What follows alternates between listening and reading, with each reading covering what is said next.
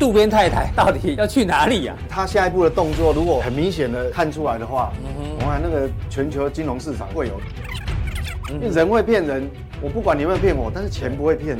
我觉得变数是在哪里，也不绕弯哦，直接告诉你，嗯有两种路径啊，一种可能，啊，第二种路径呢？哦，啊，这里上面艺术，这个都是钱交易出来的，这钱堆出来，钱不会骗人，好不好？好，这个大家要很小心啊，要留意。嗯哼，今年代工成熟制程的报价近期转为价格的割空战，价格战的获利让在这近一两个礼拜走势都很凌厉，外资持续的买超，投信的持续的买超。惯性改变就是两个条件，就是看它有没有，啊，第二个条件就是。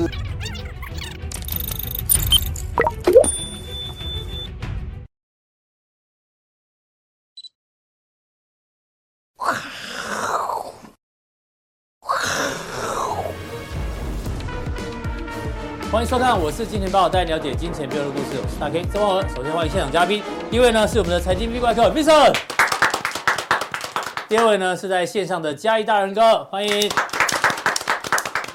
好，这个台北股市呢，今天中场啊小跌十一点，哎，不过期货哎，既然在现货收盘之后呢继续往下杀哦，跌了七十四点，逆价差扩大，哎，会不会跟台积电公布营收有关系哦？因为台积电呢在收盘之后公布营收。六月份一千五百六十四亿哦，年减十一趴，月减也十一趴。不过一到六月就上半年合计啊，是年增三点五趴，感觉上好不好呢？因为台积电最后是小杀尾盘，收在平盘哦。不过呢，期货往下杀，待会要请教 V 怪客，这个行情呢有没有出现变化？那我们今天早上统计了六月营收，大部分都公布了，目前大约啊有十五档个股呢创下历史新高。当然，我们把金融股。剔除在外，金融股不算的话，不过上个月五月营收创历史新高的有三十六档哦，所以这次营收创新高的变少了哦，大概只剩下十十五档哦，这个比上个月少了一半左右。行情怎么做观察呢？要跟 V 哥来做讨论，因为呢，今天投行啊，我看到这标题吓一跳，下半年上看万八，哦，是万八哦。不是 V 哥常讲的王八。哦，王八。是万八。万八，今天收在一万六千六百五十点左右，万八那大概还有一千四百点的空间呢哈，有没有可能来讨论一下？那这个上万八哦，会不会是这个？不可能任务哦？阿汤哥的不可能任务第七集。啊，有有第七了，呃，第七。那么多，还会有第八哦，我好像只看过三集，因为真的假的？对啊，有那么多吗？有啊，有，真的，没有，他都在看股票，没办法，我们可以理解。这次的哇，小标题叫“致命清算”，而且是第一章啊，哦，所以代表未来还有续集第二章。你觉得万八会不会是不可能任务啊？你觉得感觉上以大盘来讲，嗯、他们是偏太乐观吗？我的主观看法是变数还是蛮多的，嗯，所以我是比较保守，所以。万八也不是说不可能呐，嗯，但是我我个人主观的看法大概只有十趴，十趴那也是算是接近不可能任务，几率。对不对？十十趴还是有。有了还是有，但是几率低了点啊。对啊，因因为因为我我对因为这一波反弹哈，我觉得是台股反弹，它是估值的修正，就是说有有了 AI 了，我我愿意给你比较高本益比，但是愿意比较给你比较高本益比，你是预知哎。对啊，预支外要预支外要成长嘛。对，投资人你要有个想法，那好像预知，我我再我再讲一个逻辑哦。比如你的小朋友，他可能刚好当下你的儿你的小孩，嗯，我看到一个一一个什么东西，我很想要，不管是是你平常的那个那个工具啊，或是想要买个玩具好了。妈妈说下次考一百分，也也有可能文具产对文具的东西啊，才才买给你。对，那他要要买的话，他可能预支，比如说啊，妈，我下个月零用钱，我可不可以先预支？那家长有时候说好，那给你，但是下个月就没有。嗯哼，啊，你想看，你下个月万一成绩考很差，还我哦。对，所以所以我觉得，当那个所谓的估值修正，就我愿意给你从呃本来十二倍本益比调高到二十倍哈。那我现在后面是等着你。期中考、期末考，你的分数是不是真的那么好？所以，我们上半年的行情那么好，我坦白讲了，各位应该懂我意思嘛？那个逻辑，那是你预知，大大家预期，大家愿意给你高本益比，那你后面的成绩真的要跟上来，要营收来验证。所以这个是预知的呢。哦，上半年行是预知，所以我不认为说哦，你还要去啊，来到万八他要看万九。对，哪个法人机构？你看说的也是。哎，我当研究员当了几十年。真的来到万八，他又说：“哎，我们上看万九。”嗯哼他来万九，他他永远一直往上讲，没有这样子。我想这个东西是预知的，大家大家有这个逻辑。对啊，那台股另外一个除了这个营收后要检验，还有财报八月十五号检验之外，这个台股的阿汤哥啊，应该就是算 AI 了哈。AI 这一波是算是还蛮强的，不过大摩这一次的报告蛮有趣的。左边呢是它的目标价比收盘价低的，哦，右边呢是。目标价比收盘价高的哦，台积电哦，这个收目标价呢高于上周的收盘价，NVIDIA 跟 AMD 也是高于这个收盘价。不过你看这边，我的惊喜哦，伟创上礼拜收一零六，今天也是大概小小小涨小跌了。目标价四十七耶，过分哎，他打那么低是我在想说你是买不够，买不够是不是？可以把它压低一点。没有，这个是是媒体那个数字。登录错误，少一个一是，我觉得有可能呢，怎么可能？那那不然你不然你这个是这是在这不是在看本益比，这是在看股价净值比。对啊，四十七，这在股价净值比是，我觉得这个有好像有一点问题。对啊，不过今天报纸是这样登出来没错，他有可能数字弄错，除非他那那个记者哦，如果你错了要改哦，哦啊，万一他没错嘞，对不对？对，尾影呢？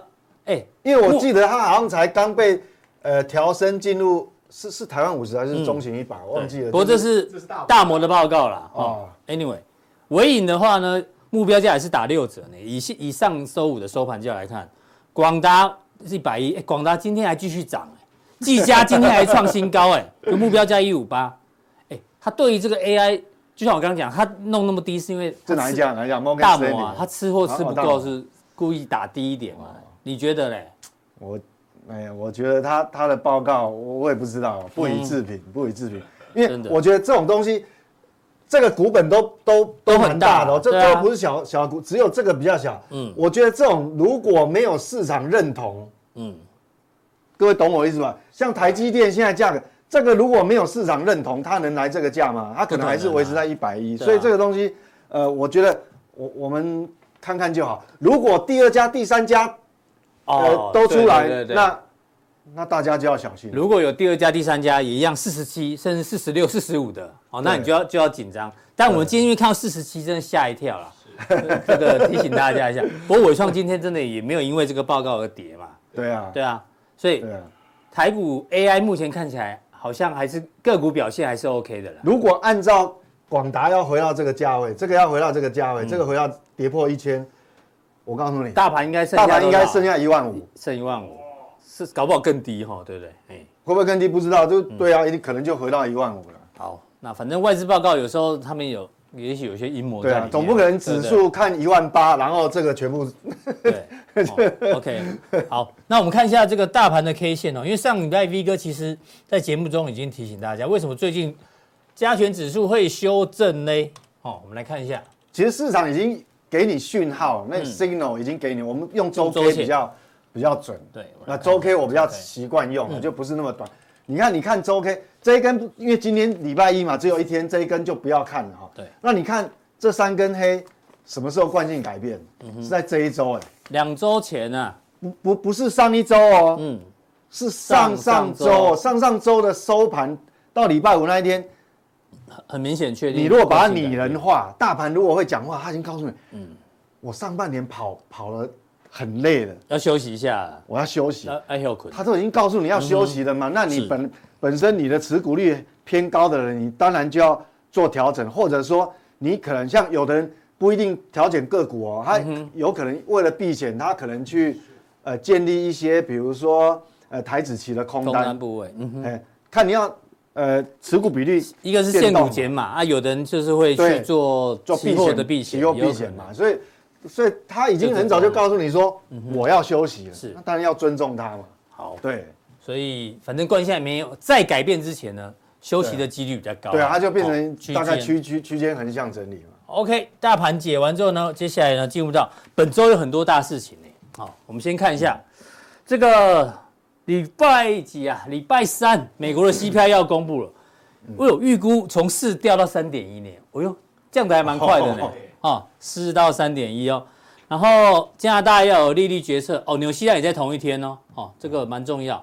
大立光礼拜四有法说会哦，南韩也蛮重要的，南韩已经动涨了大概两次啊，好、哦，这一次看南韩的状况。不过人家上次呃前一波升息的时候速度是很快，对，其实 像我们是半马，不像我们是半马半马。其实大家有去统计，南韩这一次刚好他的动作跟 FED 一样，只是他领先 FED，只要他升，FED 就升，他一休息。FED 就休息，对对对，大家可以去观察。所以原来 FED 是看他的脸色就对了。呃，当然事后来看，呃，也许是巧合啦，哈，对不对？Anyway，大家可以参考看看，好不好？那我错怪南韩了，韩国应该去美国本土驻军才对。哦，这搞不好有，对不对？然后当然更重要是，美国财报都开始要陆续出来，要大家要检验哦。最先出来的都是金融股，哈，银行股的。这个是很有意思啦。嗯。它居然它呃这个 CPI 年增率可以是掉到三点，可以降那么多哈，嗯，好这个那很奇怪哦，我们来看那个七月那个 Fed Watch 哦升升息几率。还高达九成，九成要升一码啦，对，所以这个很蛮诡异的，对。对啊，不过它这个因为它它预估是 CPI 并不是核心啊，搞不好核心。核心很僵啊，核心粘性很强啊，对对对，没错没错，对对对，所以这个可可能是油价的关系。对，就是一般的 CPI 是降很快，但核心没有降那么快。这个我们再再跟大家做讨论。那讲到财报的话呢，其实最糟糕就是我们之前跟大家讲，可能第二季是最最糟的嘛。嗯。现在预估是负的七点二，哦哦，对啊，负的七点二，那就是股市要准备见真章了，哦，因为接下来财报要公布，所以美股部分 V 哥帮我们做观察，因为还有一些经济数据。对，因为我我觉得最最主要我们要看那个纳斯达克啦，嗯，其实一样的原则啊。你看我们家人指数周 K 惯性改变，对，但是美股的纳斯达克没有哎。哦，我来看点，我来看点，没有哎。所以我觉得，我我觉得说我们不一定要去猜哦。嗯，投资人你懂我意思吧？投资人其实其实有时候我们不要硬去猜，你知道吗？他他他如果要休息，他会告诉你啊。他还没惯性改变呢，还没有，但是目前为止还没有。这个礼拜。机会就比较大，稍大一点。嗯，因因为因为你前面这一根比较长嘛，上礼拜它当然要关 要 reverse 不容易，那本周机会比较大。啊，刚好，嗯、呃，如果本周过完，刚好也要开始公布很多财报，财报嗯、所以就从这礼拜到下礼拜就很关键。好，对，财报我们会帮大家做紧紧盯的状况。那上礼拜有公布一些数字，V 哥要继续帮大家做追踪。呃，对，蛮重要的，好不好？先从这个对，那非农就业上礼拜五哈。因为我们还是要去推敲说这个 FED 上次哈，上次他都说还有上调两码利率的可能嘛，嗯，所以我们还是要去推敲一下他他现在目前的状态是怎么样。那这个是就业哈，这个非农就业人数新增是多少？比上个月少很多了，嗯，好，比上个啊也低于市场预期。虽然但是虽然少很多哈，可是它还有二十万呢，嗯哼。二十万其实还算不错，还算不错。因为之前说平均一个月只要对，因为我几乎讲了快半年，我说哈，基本上以美国的人口结构哈，其实你只要新增这个就业人数只要十八万以上，十八到十九，基本上大概就可以 balance，就是你你你就你出人口出生就多出来就没有那么多嘛。哦，那个劳动高于十八万、十九万就 OK 了。对，其实就就差不多可以可以哦。balance，OK，那所以它还代表什么？其实还是很热，而且你看失失业率是不是还是往下掉？往下掉，剩三点六，掉一点点，它还在历史低档嘛？对，好，就所以我们看看这样，那我们再赶快来看这个它的这个呃细项内容。你看哦，劳这个劳动哈，劳动人口是增加，代表劳参率是增加，没有错嘛？就是说很多很多人还是现在开始愿意出来找工作。对。之前有一段时间是它一直减少，嗯哼，那现在人我我不知道是不是缺钱用，我不知道，但他就这个劳动人数一直增加嘛，那你增加之之下呢，它的失业率还会还会往下降，往下掉。我看你看就你就知道说这个就业市场还是蛮热的，还是很热，难怪对，难怪其实 FED 升息也合理嘛，你说从有底气升息，对你这样看的话，其实变成说它还是，诶让让人家感觉身体好升升息合理，因为。这个是增加的哈，啊，失业率是是减少，因为失业人口就往下掉嘛，哦，失业率才会往下。时薪还在继续增加。对，啊，这个薪水这个也是哦，变成让这个 FED 哈，就是它有底气嘛？是，因为就是因为就业市场够热，你看了、哦，这是月增哦，嗯哼，M O M 这 M O M 哦，零点三六，你你想想看，每个月上个月也是月增零点三六，这个新公布出来六月也是零点三六，嗯哼，你按照每个月都零点三六这样调薪的话，十二个月。嗯对，很恐怖哎！哎呦，是，对，这样差不多加薪快五趴了哦。对啊，所以所以说这个东西其实，好，那那我们来看哦，FED 它还是会有一种压力，就是说，这个是什么？嗯，这个叫做呃黄金年龄的劳动参与率。黄金年龄哦，就是这个啦，二十五岁到五十四岁。哎呦，就刚出社会嘛。嗯，那他们劳动参与率哦，已经来到二零二二零零二五月以来最高水平，二十年来的新高啊。对啊，那你看，代表什么？那这个要再上去是不容易的。嗯哼，是，总是不可，你很难再往上高了嘛，哈。对。那不容易，代表其实这个人力人力的这个这个缺口，就是人供给压力还还是有的。对，还是有的。嗯哼。那那只不过说，幸好如果说哈，哦，职缺有掉下来，嗯，因为上礼拜是有公布那个职缺的，那个总职缺嘛，嗯，掉下来。那变成说，你把职缺除以上个月的这种失失业人数来讲，所谓的这个比比值啦，对，职缺失业比还好，它是创波段 C D 掉下来，一点六掉到一点五，就是说，虽然这个呃人力的供给压力还是有，但是至少它是有一个趋势是慢慢缓，慢慢缓。现在只能期望说，以 F E D 的立场，他希望这个掉快一点，是，嗯，他希望这个掉快一点。好啊啊，这样子的话，变成说，呃，可能七月二十六号升息一码之后，嗯，后面搞不好就没了，就可以稍微休息一下，搞呃，搞不好到年底就就停了，对，因为这样最好。对，那所以看这个速度快不快哦？是。那今那我们来看哦，既然这样，那我们就重新定价，我们要看很重要，就当你所有数据，你看哦，呃，这个。上个礼拜有那个服务业 PMI 也出来了，是的。那这个非农就业数字也出来了，薪资年增率、月增率多少都出来。那市场怎么重新定价？你看哦，结果大家认为七月二十六号升息的几率还是高达九十二点四八。嗯嗯。那这个大家就板子钉钉了嘛，因为从现在开始，除了这礼拜的这礼拜的那个那个 CPI 的话，后面就没有。也没有特别的数字的，因为连 PMI 都公布完了嘛。嗯哼，PMI 是基本面的哦，哦是属于基本面。我们来看一下这个基本面，它服务业，服务业，服务业其实是很热的哦。你看哦，它是呃增加多少？五月是五十点三，本来是在荣枯线边缘。对，哎，往上跳到五三点九，跳蛮快的呢。是的，哦，那你看这个新出口订单跟商业活动这两项最重重要也是往上扬。对，那到底它的热度啊，它是往上跳，但是这个。这个景气的热度到底热热到什么程度呢？我们就要把单独这两项哈，嗯，这个新订单跟这个商业活动，商业活动拉出来看，你看哦，这个是曲线图，两个都复苏嘛。你看蓝色是什么？商业活动指数，哦，跳非常快，因为它一次增加七个百分点，对，七点七，超过七，嗯，它勾很快。那这个是新订单指数，哦，也是跳到五十五点五，是。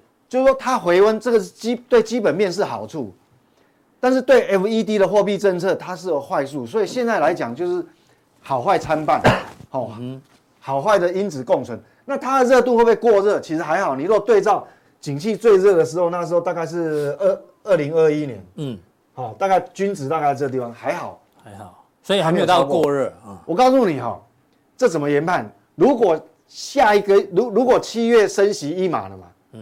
那你要再判断说第九月或者在后面会不会再升息？很简单，你这两个曲线如果往上跳，跳到跟这个一样高的时候，我告诉你，那真的就在上，就继续升，就继续升一嘛。嗯哼，好，对啊，因为你你的热度就降不降不下来嘛。反正反正他说我再怎么升息，反正反正景气就不会衰退啊，就业还是这么这么的热络，对对对，这样就很容易研判嘛。哈，所以所以所以大概是这样。好，V 哥把这个美国的状况跟大家做一个报告。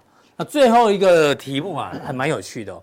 日元先生神原英姿啊，因为这一次美元不是很强嘛，因为要一路升息嘛。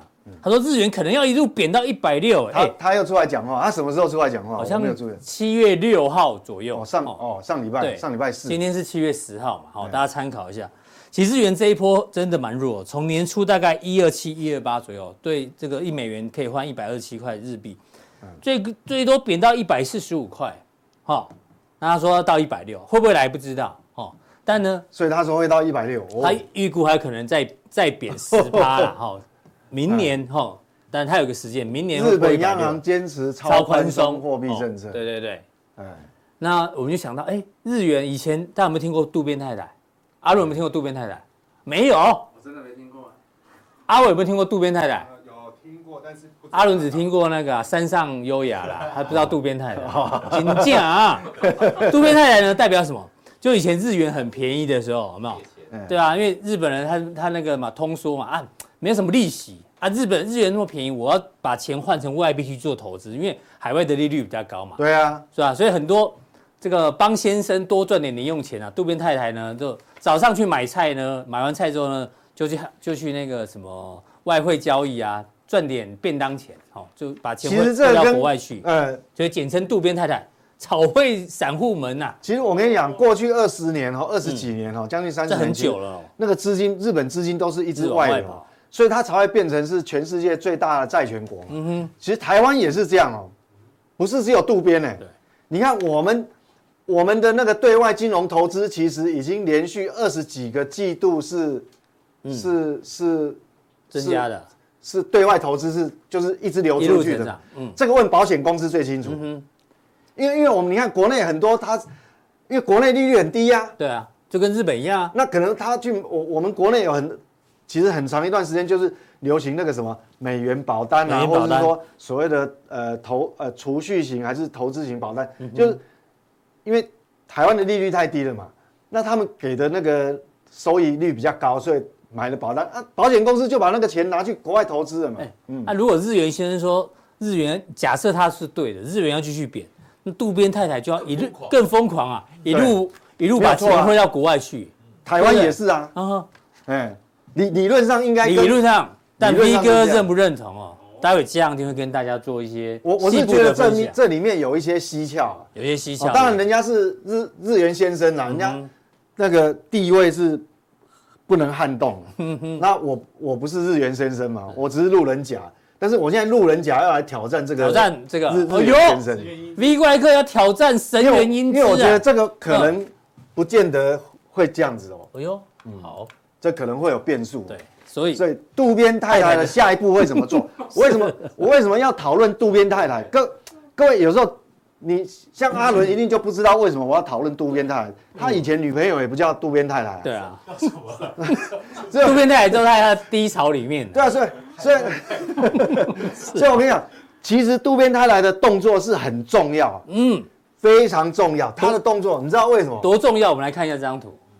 这个是哈全球主要债权国，嗯，那每个债权国它的海外净资产有多少？你不要小看渡边太太，渡边太太很有钱的，嗯，你看全球主要债权国第一名，哎呦，就是日本啊！你看日本偿付不止偿付于民，嗯，还偿付于海外，就就是渡边太太把那个钱都到海外，你看三兆一千六百八十亿，去年。美元哦。美元单位美元，渡边太太在海外的资产有三点一兆，这个单位是美元呢？对，这个单位是亿亿美元。哦，三点一兆。所以海外净资产就是说，把海外的资产扣掉海外的负债，嗯，要扣掉负债哦才算净资产。你看日本高达三兆一千六百多亿，第二名是谁？德国，哎呦，两兆九千多亿。马克太太哈，马克，你看哦。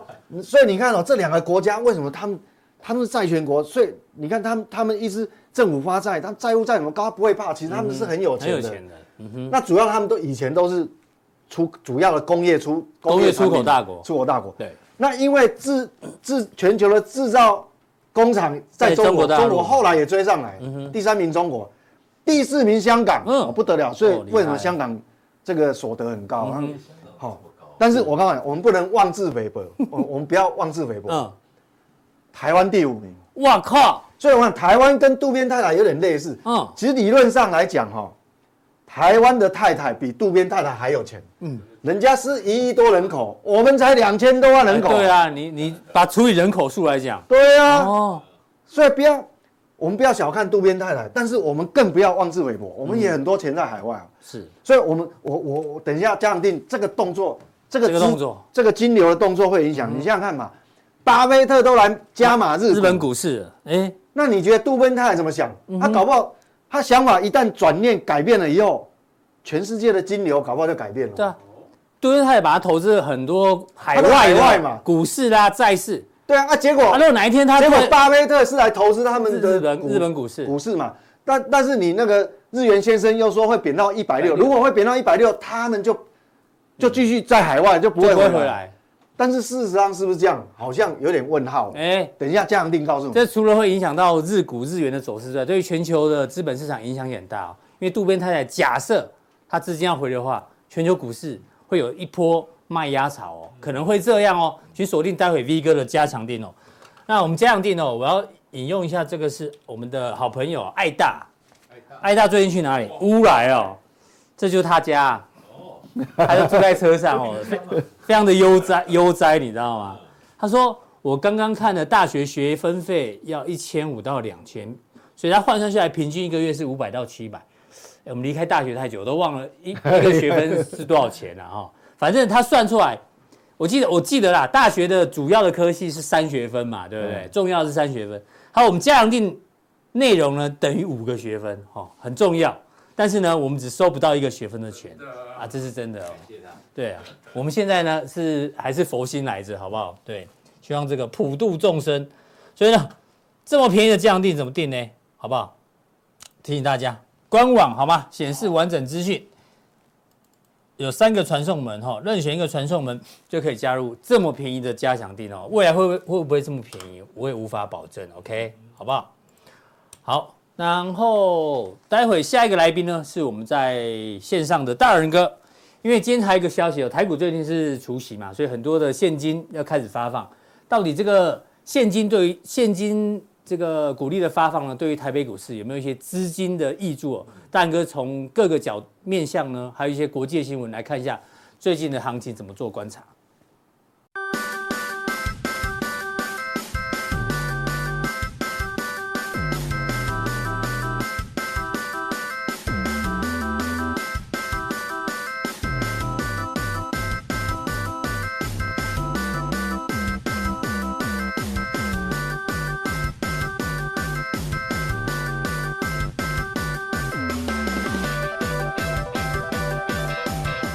各位，我是金钱豹的新浪朋友，大家好，我是交易的大仁哥。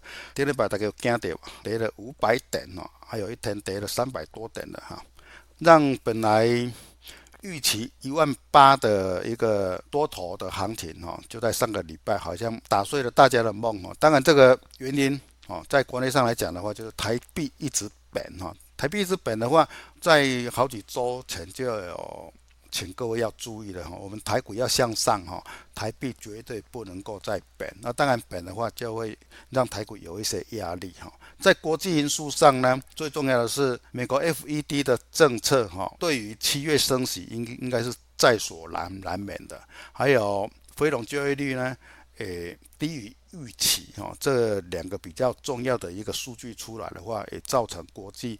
有一些上涨的一个压力的存在。那么在今天的普通定当中呢，我会用四个重点哦，来配合整个国际情势啊，来跟各位谈谈我自己的看看法哈，提供给各位做一个投资上的一个参考哈。我们就用图卡来跟各位做说明。好，我们来看到图图卡的主题哈，第一个就是台泥董事长张安平说，碳汇政策若一刀切的话，对整个减碳是没有好处的，是不是？因为他这一句话，认为本来呢，在八月七号要上市的碳权交易所，居然变成分成三阶段，一直要到明年才有对国内的碳权有比较具体的一个交易的一个内容哦，让整个。碳权的概念股哦，本来是看多哦，变成有拉回的一个走势。好，第二个呢，美美国企业呢申请破产加速，居然来到十三年之多。当然，最大的元凶就是长期的申请所带来的。好，第三个呢，除息秀，在上周我们有比较大的一些公司的除息行情，请有包括长荣、阳明还有。红海等等，哈，这些大型而且都是属于比较高股息的，哈，在上周都除息的，但是除息以后呢，外资居然卖了有七百亿，相对性的本周有更多一百六十六家的厂商要除息，哈，会注入一千四百亿的一个活水，那么是不是真正的活水，或者是变成活见鬼呢？我们就用过去除息的。几档股票走势来跟各位做说明，还有外资汇入创纪录，台币为何一直贬？哈，也是我们要探讨这个因素。要知道台币贬的因素，才能够去期待说我们台股能够持续的往上，或者是有拉回的一个压力。哈，台币贬要让台股涨就是不容易。好，首先呢，我们在大 K 在前年中有讲哦，本周注入了有一千四百亿的一个除息的活水，但是我本人来讲的话。直接用最简单的指数周线 K 棒来跟各位做一个范例教学。我们知道上周就有一个比较有雏形秀出来了哈，包括我们的航运的长荣，还有阳明都是一个高股利的，还有红海市，但是呢，却造成我们整个台股周线哈有了一个五百点的一个跌幅。那么这个五百点的跌幅出来以后，不管是我或者是每个月期待有除息行情的人，就是落空了啊，就是落空两个字啊。因为我们从周线连三黑的话，那么就是代表整个大盘是由多转空的。现在呢，以今天的周线 K 棒范例教学来讲的话，它碰到一个第一个支撑关卡线啊，就是十八周均啊，十八周均，十八周均在本周。哦，在今天已经遇到一个支撑点，所以说明天这个低今天的低点，假如说跌破的话，那么就是属于支支撑是算比较弱的哈，那么不能够看得太太多哈，就是以周线的 K 棒教学，就是来印证说，刚刚大 K 在我们的整个片头所讲的，一千四百亿的本周一千四百。亿的除息资金是不是会有一个活水？我本人是有一个保留的一个看法。好，我们来看我们台湾的碳权交易所的一个进度规划。我们台湾的碳权交易所，我们本来预定是在八月七号要正式的来营运，但是呢，在上个礼拜突然间，它将营运呢分成三个阶段，到造成有很多。认为说碳权交易是一个对碳权个股是一个利多的投资者呢，会非常非常失望哈，因为我们的整个碳权交易一直要到明年哈才要做一个正常的一个交易哈。那么它这三阶段的内容是什么呢？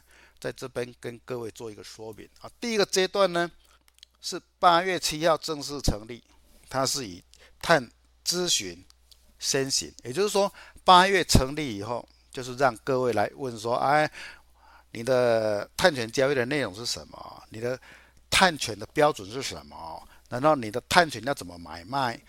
哪一些公司它是属于碳权可以卖的？哪些公司是你必须要去买碳权的？这些都是在一个咨询的一个阶段哦。也就是说，台湾的碳权交易还在混沌未明阶段啊。第二阶段呢？整个咨询完毕以后，再来进行国外的碳权买卖，也就是说，它结合国外的碳权交易所连接到我们国内哦，就可以的平台，就可以直接与国外的碳权交易所进行一个买卖。但是非常遗憾，时间未定啊，也就是说，碳权的交易到目前为止，不管是你的国内或者是国外，时间都未定，只是先一个八月成立挂牌以后的一个。碳咨询，啊，第三个阶段呢是等到国内碳权交易执法核定后，预估呢碳权的定定将于明年上半年才会出炉。就是我刚刚讲的，我们碳权要有一个交易的内容，你这家公司能够需要买多少碳权，你这家公司能够卖出多少碳权，这些执法居然现在都还没有。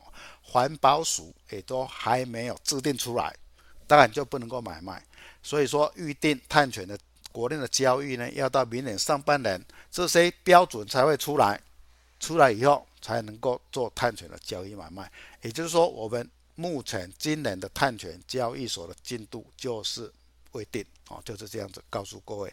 这个讯息一出来，当然就会造就了我们一些本来看好的一些有碳权的股票哦，当然会有一个修正的压力。好，我们就来看个股。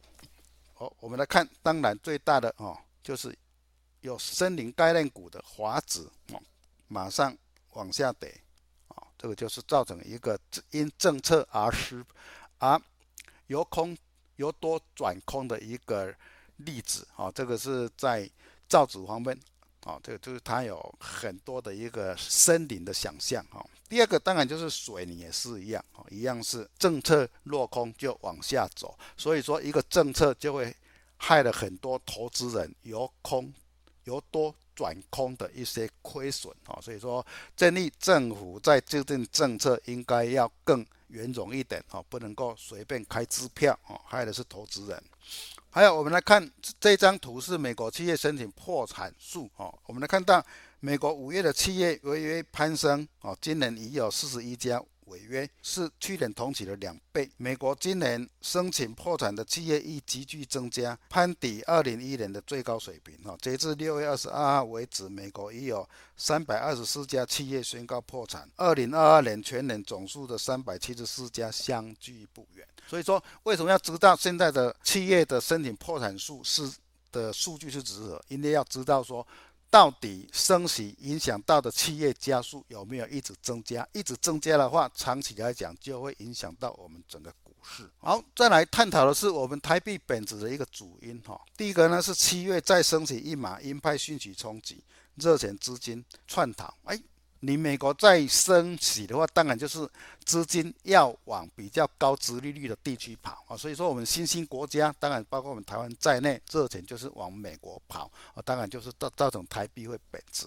好，七八月为传统的发放股利的旺季，外资领到股利就汇出。以上个礼拜哦，就是有七百。领到股利就是七百亿资金就往外逃，哦，也是近期的一个新高。好，台币投资者的理财目标改变，因为美元利率高，改买美国股票或美国债券，转到美元定存，都是一些投资的一些方法，哦，造成有不管是法人或者是自然人，哦，他就会资金就会流到利率比较高的地方去，这个也是一个原因。好，再来是中国大陆人民银行币持续宽松，日本也没有改变货币政策，以至于台币随着亚洲主要货币的进本，因为你要进本，除了说你的投资以外，你的外销订单也是要进本，造成我们台币在上个礼拜哈是持续的一个大本的一个原因哈，只要再持续的大本下去的话，当然对股市是有压力的。好，这张图是要台币跟台股跟台币的走势要跟各位看的，在这十年的走势当中，只有前面一次是台币本，股市是往上走。但是前面一次哈，在二零一六年的前面这一次是应该是属于一个小涨啊，但是我们这一次是台币急速的本，但是我们的股票指数还是往上走啊，这个就是不健康哈。主要是 AI 所让我们台币支持我们台币往上走啊，当然。在刚刚已经有各位讲的，企业并不是每一家都是 IA 有那么样的强，所以说台币在持续往上贬的时候，往上是贬哈，那么我们的大盘就应该会回归到本值，哈，台币贬它就会有一个压力的一个存在，哈，这个是大家要看得到的哈，前面也是贬完以后再往下走，哈，这个大家要注意。好，我们来看台币的日线，哈，上周是持续的往。往上走呀，交易量也持续的扩大。交易量持续的扩大的话，可能会有一些台币哦，就是美元逢高调节，对台币会有一个怎样的效果哈。本周应该会有一个怎样的效果的机会比较大。好，我们来看重要除息个股的回顾，最重要的是七十块的一个长荣，拉了三根涨停板以外，现在上周做一个平台的一个整理啊，虽然它未向下，但得。也为向向上再做一个除息的一个行情。假如说随着整个台股往下的时候呢，那么也不能够期待说它能够往上走哦。这个是中性哦，不能够期待太太多。好，和硕也是在上周除权的哈，除除息的，除息当天就拉出一根长黑棒哦，一样是没有除息行情。好，台塑也是一样哦，除息完就往下贴息哦。往往下贴息，到目前都没有量增低档的承接量哦，这个都大家都要注意哦。好，再来莲花科也是一样，除夕当天在盘中有往上走，接下来就是走一个贴洗的一个行情，只是跌有没有那么深，但是也是一个推息的一个行情。好，我们环顾之前所出席的股票都是推息的比较多，那么是。不是能够去期待本周一百六十六家上市柜一千四百亿的资金会注入股市，或者是像上周一样拿到股息就往外逃。本人是以后者的看法居多。好，我们来看美美国股市来讲的话，道琼连续三天的下压又来到季线跟颈线的压力区，五十交叉开始向上，所以说。应该以这边是一个压力区，有反弹到压力区再破底的机会就比较大哦。反弹来到压力区再破底的机会会比较大。好，纳斯达克虽然它很强哦，但是还是没有过前高，形成一个逃命坡、逃命线哦。这个是一个逃命逃逃命线。好，那么所以说本周要注意的是这个颈线的支撑不能破哦，破的话呢就会有向下到季线。哦的一个支撑区哈，这个是纳斯达克本周要小心哈，要小心，要非常非常的小心。好，已经形成一个小 M 头的一个逃命线出来哈，要小心。好，这个是在普通定跟各位做一些探讨了。等一下在加强定呢，要跟各位讲的是晶圆代工已经出现了割喉战了。那么半导体的一个产业链何去何从？哦，还有。有一些股票在现在还是属于多头行行情，股价指数还在一万六千多点，靠近一万七千点，已经有非常多的股票已经失守它的生命线，我们就做生命线的个股追踪。我们都知道，生命线一跌破，就代表它的股票已经走弱了啊，是等一下我们再加强錠要跟各位所探讨的。